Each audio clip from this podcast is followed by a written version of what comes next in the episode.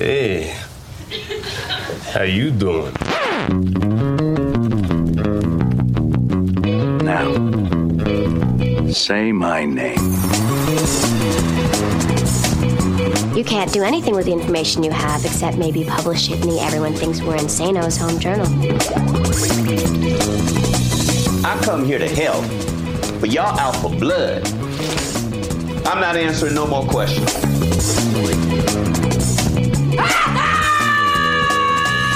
Salut à toutes, salut à tous, bienvenue dans l'épisode 49 de Un épisode et j'arrête, le podcast 100% série de l'ACS, l'Association française des critiques de séries, en partenariat avec Binge Audio. Vous ne savez pas de quoi on y parle? Eh bien c'est dans le titre, d'épisodes, de séries, de saisons, de tout ce qui touche au feuilleton, comme disait ma grand-mère, en 30 minutes chrono, ou presque, et toujours dans la joie critique et la bonne humeur journalistique.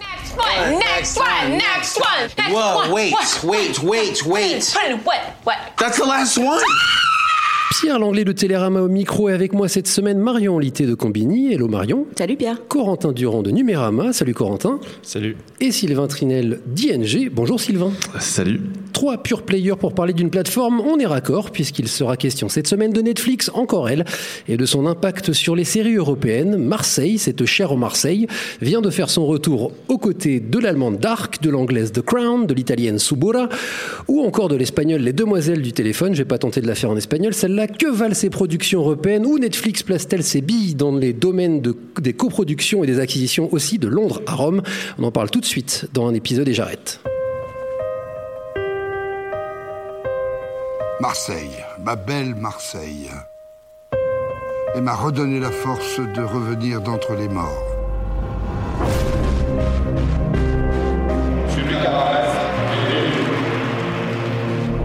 Ce qui arrive à Paris, c'est inespéré. Son groupe acceptera jamais de faire alliance avec nous. Lui, il fera jamais le jeu de l'extrême droite. J'appelle Jeanne Coste.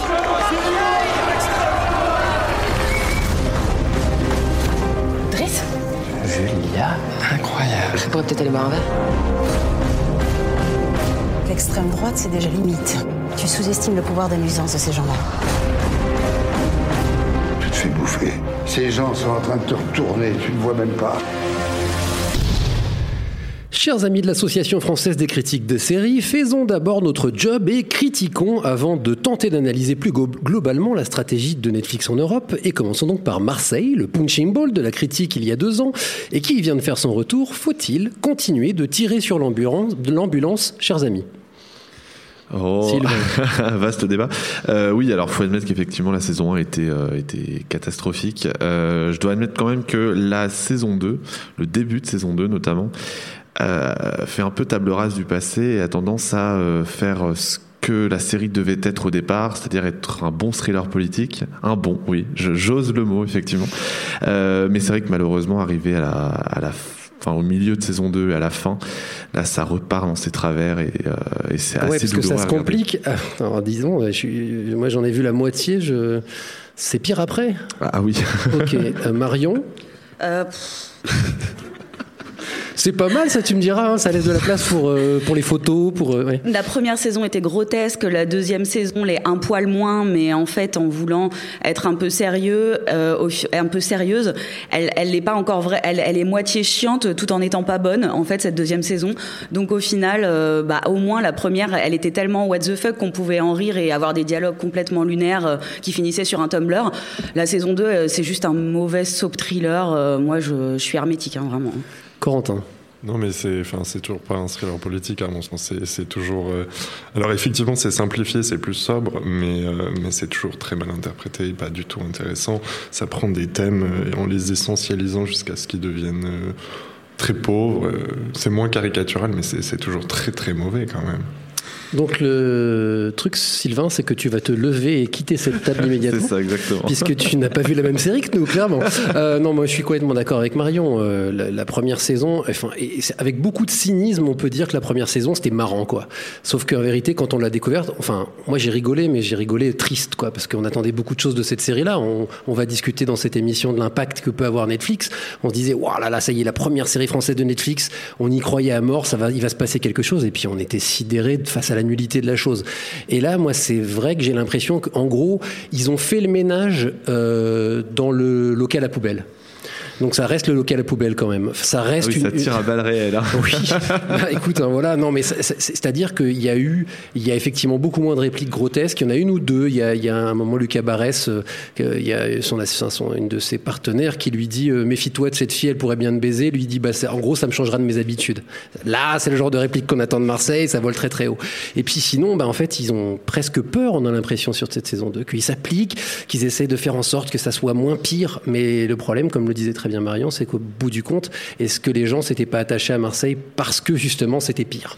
Euh, C'est la question, on verra hein, s'il y a une saison 3, c'est que bah, en fait non, pas du tout. Les Russes et les Brésiliens, hein, qu'on nous avait dit euh, être responsables du renouvellement, ou pardon, grâce à qui le renouvellement avait pu avoir lieu, euh, on peut peut-être continuer à regarder. Enfin en tout cas, euh, à suivre, mais euh, le cas Marseille euh, ne fera toujours pas évoluer la fiction française, ça c'est sûr. Alors, ceci étant dit, la France à Marseille, donc la Grande-Bretagne à The Crown et l'Allemagne Dark.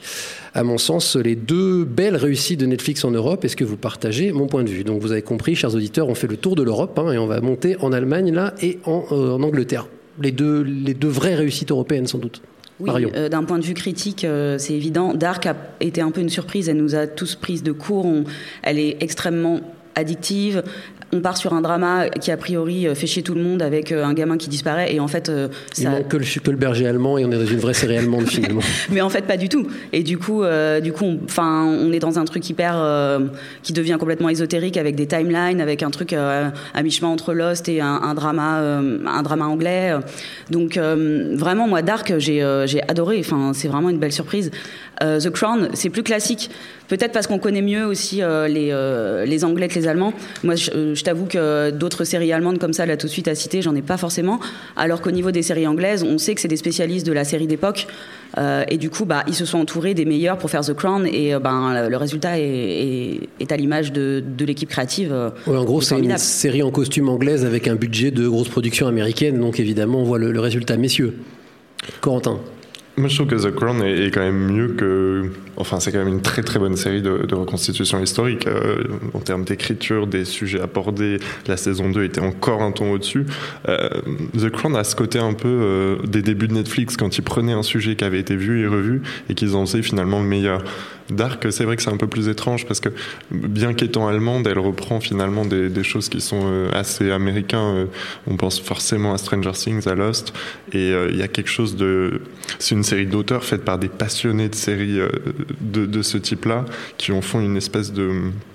qui, on va dire à l'échelle du monde, en font quelque chose d'intéressant et de peut-être pas de meilleur, euh, meilleur que Stranger Things, c'est sûr, mais meilleur, euh, c'est vrai que euh, la production allemande, ça c'est incontestable, puisque Même si la production n'existe a- pas en Allemagne de manière générale. La production allemande, quand même, qui, qualitativement, a le pied sur l'accélérateur aujourd'hui plus que la française. Enfin, on voit de plus en plus de séries allemandes intéressantes qui arrivent et pas seulement euh, des, des productions Netflix. Sylvain, euh, ton avis par rapport à cette série-là? Euh, et ben du coup, bon, euh, The Crown, effectivement, j'avais déjà pu euh, clamer mon amour pour cette série dans un On en a déjà podcast, parlé, effectivement. Euh, pour Dark, je pense que elle, elle joue vraiment sur le fait qu'on s'attendait pas à avoir une série allemande de euh, de cet ordre-là. Les gens, notamment en France, euh, ils sont encore bloqués sur Derrick euh, quand ils parlent des séries allemandes et avec Dark, même si l'histoire est bien, il y a un, vrai côté fantastique qui est plutôt bien amené. Je serais moins convaincu par rapport à la seconde saison, notamment sur les pistes amenées par la par la fin de la première, et parce que justement, j'ai peur que ça soit la série d'une seule saison. J'ai peur que ça aille pas plus loin. C'est vrai qu'on n'en dira pas plus, ça serait spoilé, c'est dommage, il y en a peut-être qui ne l'ont pas vu, mais c'est vrai que le- la chute de la saison, c'est pas ce qu'il y a de plus euh, réussi, c'est ce qu'il y a sans doute de plus prévisible d'ailleurs, et on sait pas trop comment ils vont s'en dépatouiller de cette histoire. Allez, parlons des deux autres euh, productions maison européennes de Netflix, qui sont euh, l'espagnol, allez si je vais la faire, Las Chicas del Cable et l'italienne Subura. Euh, on en parle, on en pense quoi? Elles sont plus dispensables, elles sont peut-être, elles ont pas trop fait de bruit en France pour le coup, ces deux-là, on les a presque oubliées. Elles sont, elles sont très. Par rapport à Dark, justement, oui, c'était intéressant ce que tu disais parce que on voit pas trop le, le côté euh, régional. Enfin, euh, le côté, euh, c'est l'Allemagne. Cette série, elle aurait pu être faite en fait dans n'importe quel pays. Alors que pour le coup, Las Chicas de Cable et Subura, euh, c'est vraiment deux séries qui sont représentatifs, euh, enfin, ou en tout cas qui essaient de l'être de l'Espagne d'un côté et l'Italie de l'autre. C'est vrai qu'elles ont fait moins de bruit. Moi, j'ai un petit, j'ai un- eu un mini coup de cœur pour Las Chicas del Cable parce que bah, pour moi, Ah, c'est un gros soap comme les Espagnols espagnol, c'est Oui. c'est Undo Stress, enfin j'exagère. Oh non, alors là, exagères. C'est la série dans l'hôtel, là, dont le nom m'échappe. Oui, Grand Euh, Hôtel, Grand Hôtel. Voilà, Grand Hôtel. C'est- C'est waouh, c'est Oui, pas mais- léger. Hein. Certes, mais en fait, ce que j'aime bien, c'est que c'est euh, pas léger, mais c'est euh, c'est un soap féministe. Et moi, je crois que j'avais jamais vu ça.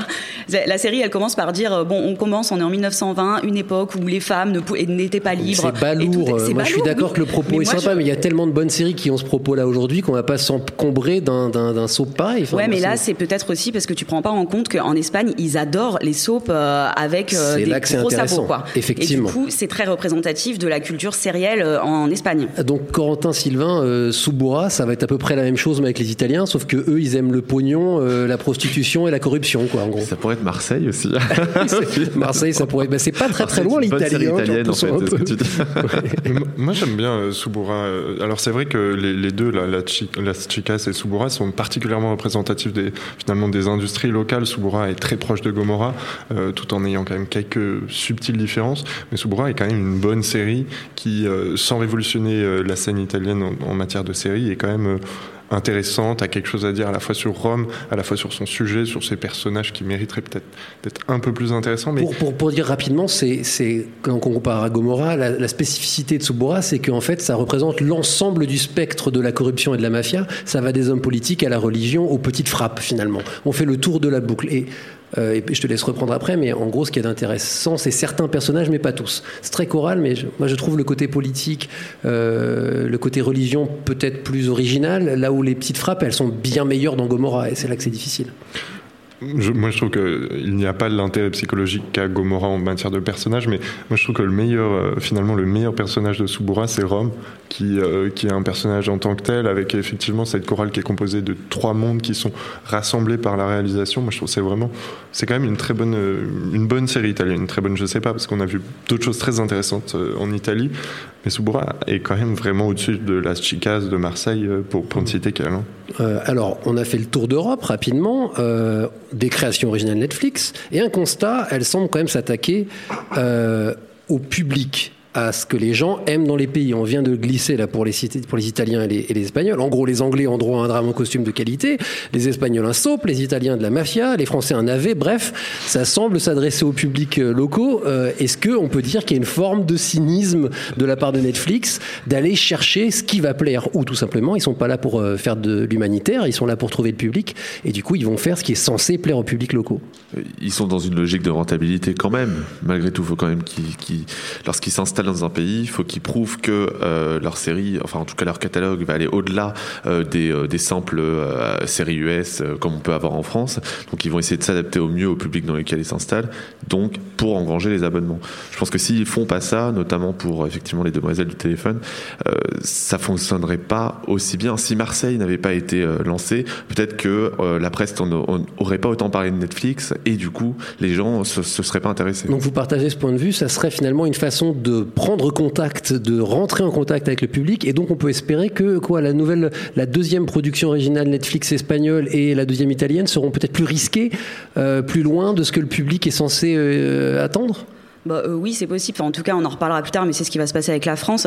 Au départ, euh, ben, ils prennent euh, la, les grands noms euh, de séries dans chaque pays ou ce qui se fait et qui fonctionne, parce que bah, Netflix, ils fonctionnent quand même avec leurs algorithmes et donc ils savent ce qui va plaire à l'audience locale. Ils font plein d'études avant de se lancer, je pense, dans la production d'une série. Donc, c'est facile de faire ça avec la- l'Angleterre. Bon, avec l'Allemagne, coup de peau, ils ont fait un truc un peu international. C'est facile de le faire avec l'Italie, l'Espagne. La France, en revanche, c'est le bordel parce que, bon, de toute façon, les séries françaises, on va dire que les séries françaises grand public, il n'y en a pas comme la BBC peut en avoir en Angleterre.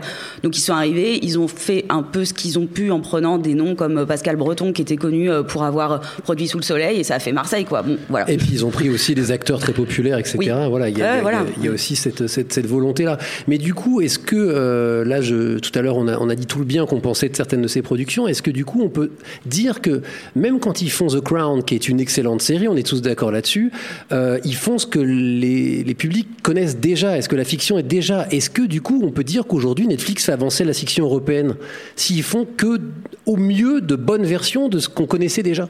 Ah. En, Sylvain. En tout cas, euh, pour l'instant, ils l'ont pas prouvé, c'est sûr. Enfin, de mon point de vue, il y a, euh, en- particulièrement effectivement avec The Crown, euh, il manque encore ce petit quelque chose qui va faire que euh, je, vais me, je vais me lancer dans une série européenne de Netflix en me disant, je vais regarder autre chose. Euh, là, moi, j'ai pas retrouvé ce que j'avais, apprécié dans les séries originales de Canal+, par exemple. C'était pas, voilà, il, manque encore ça dans les séries Netflix On européennes. pourrait dire que Dark a peut-être fait ça, sauf que, sauf que quand même, les, Allemands sont des, plus, des premiers publics du, du nordique noir. Ça a été parmi les premières chaînes, les, les Allemandes, à diffuser les nordiques noirs, etc. Et que Dark, il y a aussi un côté nordique noir. Donc je pense pas que Dark soit complètement, euh, complètement novatrice euh, pour le public allemand, ceci étant dit. Non, c'est sûr, mais aucune série aujourd'hui n'est complètement novatrice. Euh, Dark, du coup, elle twiste quand même euh, pas mal euh, le côté nordique noir en apportant du fantastique. Après, je pense que si au sein des pays, c'est pas super original, moi, ce que j'adore avec Netflix, c'est que justement, en tant qu'Européen, on a maintenant accès à des séries qui sont locales. Et ça, du coup, c'est cool. En tant que Français, euh, moi, j'avais jamais vu. Enfin, il y a des, sé- des séries allemandes, espagnoles, italiennes, on n'y avait pas accès. Donc ça, c'est le côté Ou au fin mondial fond du câble, ou sur Oui, Teva, voilà. Ou c'est sur, euh, ultra ouais. difficile pour les téléspectateurs français de pouvoir regarder de ce qui se fait dans les autres pays qui sont pourtant pas loin de chez nous. Donc ça, c'est un plus. C'est vrai. En- Aussi euh, d'un point de vue euh, des acquisitions, mais ça, on va en parler euh, dans la suite de cette émission. I've been queen barely 10 years. And in that time, I've had three prime ministers. Not one has lasted the course. I understand the Prime Minister's resignation It's not that. just the prime minister. And your mother, and your sister, and the country. The whole relentlessness of it all. The fact it never stops, not for a minute. But is it not possible that among all those problems, there are some of us who are there for you no matter what? If only. Rappelons quand même que c'est après cette petit extrait de The Crown, de la bande-annonce de The Crown, euh, rappelons que c'est avec une coproduction américano-norvégienne, Lilyhammer, que Netflix a fait ses débuts sériels. La coproduction, c'est l'autre pilier de l'implantation de la plateforme en Europe. The End of the Fucking World, par exemple, en Angleterre, a fait récemment un, sacré carton. Euh, en fait, le truc, c'est que c'est assez difficile, on va pas vous cacher, même pour préparer cette émission, on s'est demandé, mais euh, c'est quoi que déjà euh, est vraiment original Netflix? Ce logo là, Netflix qui apparaît au début, c'est quand même bizarre, on sait pas trop. Donc, c'est quoi? Qu'est-ce qui est original? Qu'est-ce qui ne l'est pas? Chers amis, comment on fait la différence si on est un abonné à Netflix on voit une série européenne Techniquement, il faut aller sur la fiche Wikipédia ou euh, sur IMDB, quoi. Oui, on peut pas la faire la différence. Netflix joue là-dessus depuis quasiment le début. Euh, C'est-à-dire que maintenant, ça devient même, euh, ils mettent série originale sur tout, ce qui, quasiment tout. Là où ils ont une exclusivité, par exemple, d'une série où ils sont les seuls à la diffuser dans le pays, euh, ils vont mettre série originale. Si c'est une coprod, ils vont mettre série originale. Si c'est une production qu'ils ont achetée très tôt, comme End of the Fucking World, où ils ont eu à droit de regard sur les scripts, mais ils sont pas techniquement coproducteurs, ils vont mettre série originale. Mm. Donc en fait, c'est une stratégie de communication qui a extrêmement bien marché. Au final, si on veut être cynique, parce que la plupart des gens, euh, qui, enfin des téléspectateurs qui regardent Netflix, s'ils sont pas ultra aguerris et qui s'intéressent pas euh, à ce sujet qui est quand même un peu pointu pour un fan de série, ils pensent que Netflix détient toutes les séries du monde en France. Donc, euh, Oui, en tout cas, que le catalogue est extrêmement large. Euh, est-ce qu'on, enfin, est-ce qu'on peut considérer que c'est un, un problème de- en tant que critique peut-être, parce que ça nous permet nous, quand on sait qu'une série est vraiment une création maison, de faire la distinction sur les lignes éditoriales, etc. Après, est-ce que ça a une importance pour le, le spectateur, messieurs? Rien que pour indication, Amazon a, quelque chose d'assez similaire avec ses, ses séries originales, mais ils ont, c'est vrai, cette honnêteté d'avoir des Amazon euh, Originals et des Amazon exclusifs, genre The Bold Type, euh, qui était diffusé récemment sur Amazon en France, est exclusif à Amazon. Ah, c'est pas mal ça la différence Ouais. entre original et exclusif. C'est vrai que oui du coup euh, une série comme Fargo est présentée comme une série Netflix en France, alors qu'elle est sur FX aux États-Unis. Alors c'est plus plus difficile de tricher entre guillemets avec les, les séries américaines parce que le public est déjà un peu plus renseigné. Enfin en tout cas le public sériephile. Euh, en France, euh, il y a eu des préachats avec Arte. Canal Plus prépare une série The Spy euh, en collaboration avec Netflix. Le but c'est de laisser la diffusion locale à la chaîne partenaire, mais de prendre l'international. En gros, ça a très bien marché. hein. Récemment, on a beaucoup parlé de la Casa del Papel, série espagnole, qui est pour le coup pas une série Netflix du tout. C'est un, rachat. Donc voilà, c'est pour donner d'autres exemples. Euh, alors, je vais faire une intervention un peu plus longue. Netflix a annoncé l'an passé vouloir augmenter de 40% ses investissements et achats de films et séries français. Il faut dire que Netflix a des obligations. La législation européenne va la contraindre à s'adapter aux droits des pays où elle est présente, si j'ai bien compris.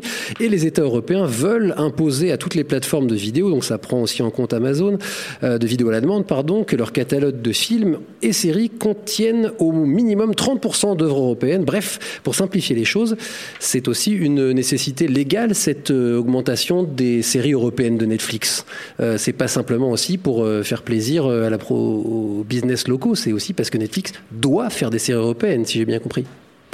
Oui, tout à fait. D'ailleurs, c'est souvent un débat que, Netflix a dans les médias pour essayer d'expliquer sa démarche en disant que de toute manière, dans tous les marchés où ils s'implantent, ils font des séries locales et donc ils n'ont pas besoin de la contrainte, euh, finalement, de la, contrainte européenne. Au- Aujourd'hui, ils vont devoir y passer.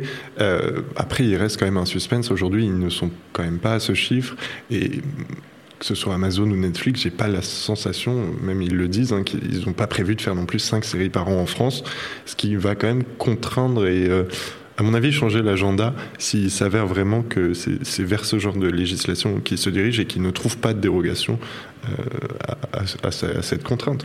Ça sous-entend aussi de diffuser des séries françaises. Alors, quant, aux futures séries Netflix, on va en parler. hein. Il, y a, quelques projets hein, qui, commencent à être connus, euh, en Europe et en France en particulier. Euh, mais ça sous-entend aussi qu'il y a de plus en plus de séries françaises qui n'ont strictement rien à voir avec Netflix, qui sont sur Netflix, qui sont visibles. Euh, Est-ce qu'on peut en parler? Euh, Parce que ça aussi, ça fait partie des contraintes euh, de diffusion, si j'ose dire. Euh, Aujourd'hui, euh, est-ce que Netflix peut être utilisé, euh, Marion, je crois, je sais plus qui disait tout à l'heure, que grâce à Netflix, on peut voir des séries de pays européens qu'on n'avait jamais vues avant. Est-ce qu'on peut aussi voir des séries françaises qu'on serait peut-être pas allé regarder sur leur chaîne? Bah oui, complètement. En fait, enfin, en tout cas, je pense surtout euh, à la population des jeunes euh, fans de séries qui sont pas du tout euh, à regarder la télévision et qui vont découvrir, par exemple, que bah, 10% est sur Netflix. Donc, ils vont pouvoir regarder comme ça des séries auxquelles ils auraient pas prêté attention en fait en temps normal. Donc, le fait d'avoir une diffusion de séries françaises sur la plateforme Netflix, ça ouvre à un public que la télé n'attire plus, c'est-à-dire les jeunes qui ont entre, je sais pas, 15, 30 ans. Hmm. Amazon aussi va faire ce mouvement-là. hein. Ils, ont, ils ont dit qu'ils allaient mettre de plus en plus de... Alors après, euh, il y a aussi, encore une fois, des obligations. Donc il va bien falloir qu'ils en mettent plus. Pour Amazon, c'est même, je, je trouve, aujourd'hui davantage le cas. C'était leur mouvement finalement de fin d'année dernière où ils ont annoncé une francisation du catalogue avec beaucoup de films français, mais surtout énormément de, de- de séries françaises, notamment chez France Télé, où ils en ont aujourd'hui, euh, enfin je pense qu'en termes de plateforme en ligne, ils ont le plus gros catalogue de, de, de séries qu'on n'a pas du tout envie de voir, mais qui sont là, euh, qui vont de fais pas ci, fais pas ça. Oh, des- mais c'est bien fait pas si fait. oui, T'as non, pas mais pris la pour la meilleure. Vas-y, pour la donne-moi meilleure. donne-moi des pires. Euh, j'ai pas en tête. Et en général, c'est les thrillers de l'été de TF1 et France 2 euh, qu'on a tous oubliés. et C'est pas plus mal. Après, il y a- on, on oublie aussi un peu que la- les, les producteurs français se pressent un peu euh, aux portes d'Amazon ou même plutôt de Netflix, du coup, parce qu'ils savent que derrière, c'est aussi un point d'entrée vers l'international. Euh, La Menthe, par exemple, euh, de les séries de TF1, qui est arrivée très rapidement. euh, Pardon avec tout le respect que j'ai pour euh, Stephen King. Mais là, c'est pas possible. Stephen, faut arrêter de regarder la télé pour dire des choses pareilles. C'est pas possible.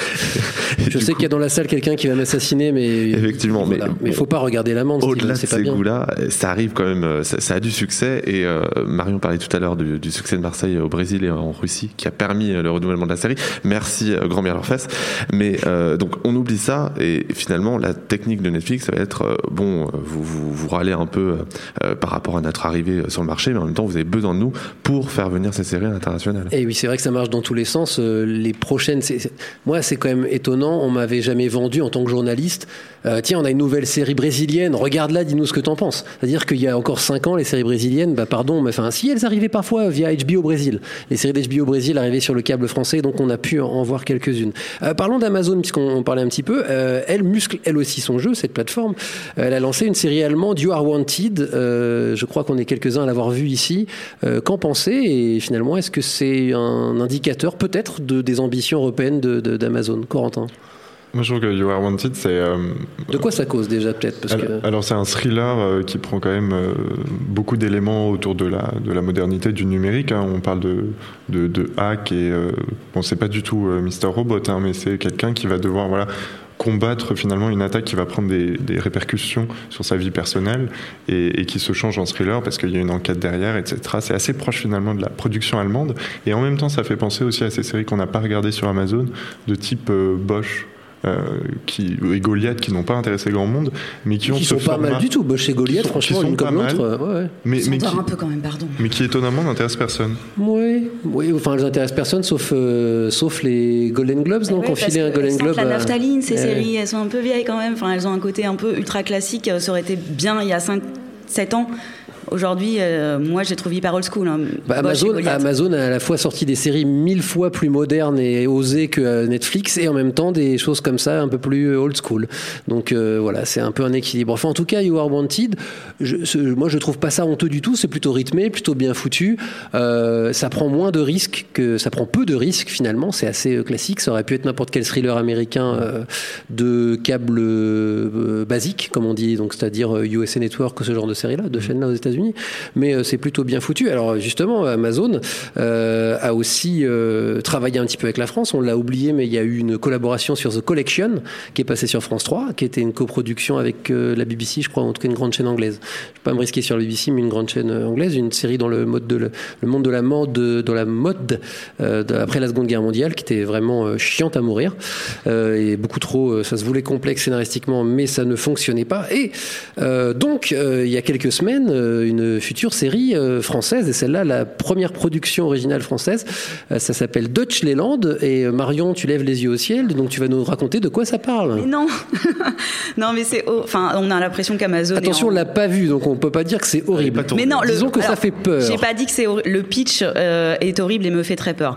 Dutch Leland, donc c'est euh, Avec le coécrit. titre déjà, tu vois. Dutch Leland. On commence par euh, en parler du titre. Non, bon, euh, c'est coécrit par deux euh, scénaristes de Bienvenue chez les Ch'tis. Ancien voilà. des Guignols. Voilà. Je Bon, contrebalance, t'as vu, hein, Contrebalance, oui, Mm. t'as raison. Euh, mais en fait, euh, du coup, bah, l'histoire, c'est, euh, je sais plus, une entreprise, euh, une entreprise allemande qui débarque euh, chez les Français. Dans un village en faillite. Voilà, dans un village en faillite. Et du coup, on va avoir le petit choc des cultures entre, euh, voilà, les Allemands, les Français. Et malheureusement, donc, c'est pas fait par Arte, qui pour le coup aurait peut-être une expertise, mais moi, j'ai assez peur euh, de ce pitch. En plus, donc, côté casting, on est sur Marianne Chazelle. Je me souviens plus des autres. Ah si, il y a Sylvie Ouais, si, Testu, on sait pas ce qu'elle fout là. Testu. Bah, pourquoi mais, pas bah, Il y a. Géraldine Payas dans Marseille que j'adore en tant qu'actrice. Mais en même euh, temps, cinéma, Marseille, pardon, mais sur dire. le papier, le casting, il était Il est béton armé, oui. C'est juste la façon dont tout ça a Oui, été mais ils jouent tourné. tous très mal, donc euh, Ouais, du voilà. coup pour Amazon, j'ai euh, vraiment, moi, c'est un pitch qui me, qui m'a un peu catastrophé. Mais bon. Messieurs, euh, vous vous dites euh, Corentin, Paul Archie Non, moi je dis pourquoi pas. Alors franchement, j'attends rien et je pense pas que ça sera bien, mais, mais je me dis pourquoi pas. Et puis en plus, il y a ce truc, c'est vrai, un peu arté, quoi. Et ça, c'est Amazon qui peut faire ça. Et, C'est-à-dire que la, fi- la- elle sera diffusée euh, sur le câble, euh, du coup, en Allemagne, en même temps en France. Et, et en plus, elle parle des différences culturelles entre l'Allemagne et la France. Moi, j'aime rien que cette idée, j'aime bien. Je trouve ça moderne que les gens regardent en même temps une comédie qui fasse autant rire sur la France qu'elle ne devrait faire rire sur les Allemands. Espérons juste qu'on tombe Voilà. pas dans la grosse caricature et la blague pourrie sur 39-45. Oh, tu et crois enfin, Par les scénaristes de Bienvenue chez les Ch'tis. je sais pas. J'espère juste que ça sera fin parce qu'il y a beaucoup de choses à dire sur le- les cultures allemandes et françaises qui sont d'ailleurs pas si euh, à des années-lumière de différence de ça. Mais On non, mais c'est ça de- en fait. C'est moi, ça va me saouler si c'est pour faire des, des espèces de clichés comme dans Bienvenue chez les Ch'tis. Alors Tu qu'en crois vrai, que les en vrai, Allemands, les ils Allemands auront des Français- sandales avec des chaussettes Non, en mais dessous oui, voilà, des Bah, choses En même comme temps, ça. tout le monde fout claquer de chaussettes maintenant, Ça donc euh, premier plan. c'est même plus original de la part des Allemands. Euh, Il y a d'autres euh, projets qui arrivent chez Netflix qui seront français. Osmosis, euh, on parlait d'Arte, hein, une ancienne série numérique de chez Arte, euh, et aussi euh, une série sur Paris, après Marseille, Ça, Paris. ça alors. Voilà, alors euh, je sais pas ce qu'on. Je crois que les Marseillais ont pas aimé Marseille, j'espère que les Parisiens aimeront euh, la série sur Paris, donc qui n'a pas de nom, je crois, elle s'appelle pas Paris. Hein. Elle a pas de nom encore, il me Ouais, semble, il me mais c'est sur en fait la vie de trois Parisiennes euh, euh, et sur euh, un peu un. Paris, etc. gagne, elles étaient quatre, je crois. Voilà, Ah, c'est un peu du Sex and the City, mais en plus, en plus jeune apparemment. Elles ont plutôt la trentaine et pas la quarante ou la cinquantaine. Mais il y a, du coup, il y a la rom-com qui est effectivement française, mais il y a aussi la, celle de Paris, de, de Damien Chazelle, qu'on attend à un moment donné, qui n'est Ah oui. pas française, Et qui se passe. euh, mais qui est quand même. Enfin, bon. Moi, j'attends ça en Ah tout oui, cas. qui sera peut-être plus dans un Paris fantasmé ou quelque chose de plus romanesque, mais Tout à fait, euh, ouais. Peut-être mieux, du coup. ça sera peut-être mieux. du coup, euh, SP, mais après tout, Osmosis, pourquoi pas, même si c'est pas très courageux de repiquer un truc qui existe déjà, mais là pour le coup, il y a, il y a du Black Mirrorisme là-dedans derrière oui, tout ça. c'est ce que j'allais dire. C'est l'épisode euh, Hang the DJ euh, de la saison 4 euh, qui ils vont essayer d'en faire toute une série, quoi. Donc euh, bon, why not Mais j'ai peur qu'ils arrivent un peu un peu old sur un sujet qu'on a, voilà, que les Anglais ont traité. Euh, il y a euh, peut-être deux ans. Je sais pas quand on va arriver Osmosis, mais. Oui, Alors, sachant il y a que derrière, peut-être qu'effectivement ça pourra peut-être donner quelque chose d'un peu plus, euh, enfin, de moins euh, casse-cou que, euh, que ce qu'a fait euh, Netflix en France précédemment. Enfin, Arte et la SF, euh, moi j'ai toujours été déçu. Hein. Remember Trépalium. Oui, je- c'était. Oui, il y a toujours de l'ambition. Il y a de l'ambition, Voilà, d'accord, mais c'est déjà pas souvent mal. raté. Enfin, C'était pas si mal. euh, Bon, Osmosis au tout départ, du coup, c'est un truc arte créative, euh, pas, t- pas de moyens du tout, euh, un peu un peu débutant, mais c'était pas si mal. euh. Ah non, non, mais j'ai pas dit que Ah non, on c'était parlait mal. pas d'osmosis, Non, hein. si, On si, parlait- on, on parle de ce que, ce, que, ce que peut devenir Osmosis, c'est-à-dire en termes d'originalité euh, sur, sur Netflix. Est-ce qu'il est y a d'autres séries européennes qu'on va voir arriver euh, sur Netflix et sur lesquelles il faudrait garder un œil, chers amis? The Rain. Ouais, The Rain, oui. Série euh, danoise, si, si je ne dis pas de Il y, a, il bêtises. y a du, il y a du projet en, en, en matière de séries côté euh, Europe du Nord. euh, je- bon, qui, pour le coup, euh, bah, ça va rester du- des séries d'Europe du Nord, donc très noir, très. Il n'y aura pas de comédie dans le lot, ça c'est sûr. Ça aurait pourtant été une bonne idée de, de changer un peu. Et ça tend à nous conforter dans ce qu'on disait tout à l'heure, c'est-à-dire que pour l'instant, elle le fait parfois brillamment, mais Netflix fait un peu du suivisme. On pourra, est-ce qu'on pourra dire oui? On, se- on peut dire que Amazon avec Deutschland fait aussi un peu ce qu'a fait Netflix avec Marseille, c'est-à-dire on va essayer de vendre aux Français ce qu'ils, ce qu'ils aiment par ailleurs, quoi. C'est-à-dire ce qu'ils connaissent déjà. Euh, moi, je- j'attends de ces plateformes qui sont censées être l'avenir de la télévision, enfin en tout cas l'avenir des séries télé, qu'elles nous proposent justement euh, l'inverse de ce qu'on est censé attendre et qu'elles nous prennent à contre-pied. Sinon, je vois pas trop l'intérêt. Autant regarder les chaînes euh, françaises qui font déjà des séries qu'on attend, euh, pas au sens où on est impatient de les voir, mais au sens où on les a déjà vues. Euh, Et voilà. si elle le fait mieux, finalement? C'est pas ça le. Si elle fait la même du- chose en mieux, En mieux. bah pourquoi pas? Oui, bah c'est ce que c'est ce que The Crown justement. Et moi je suis pour, mais ça suffira Parce pas. que Marseille. Il faudra, il faudra effectivement nous surprendre un peu plus. Gestern, heute Morgen folgen nicht aufeinander. Sie sind in einem ewigen Kreis miteinander verbunden.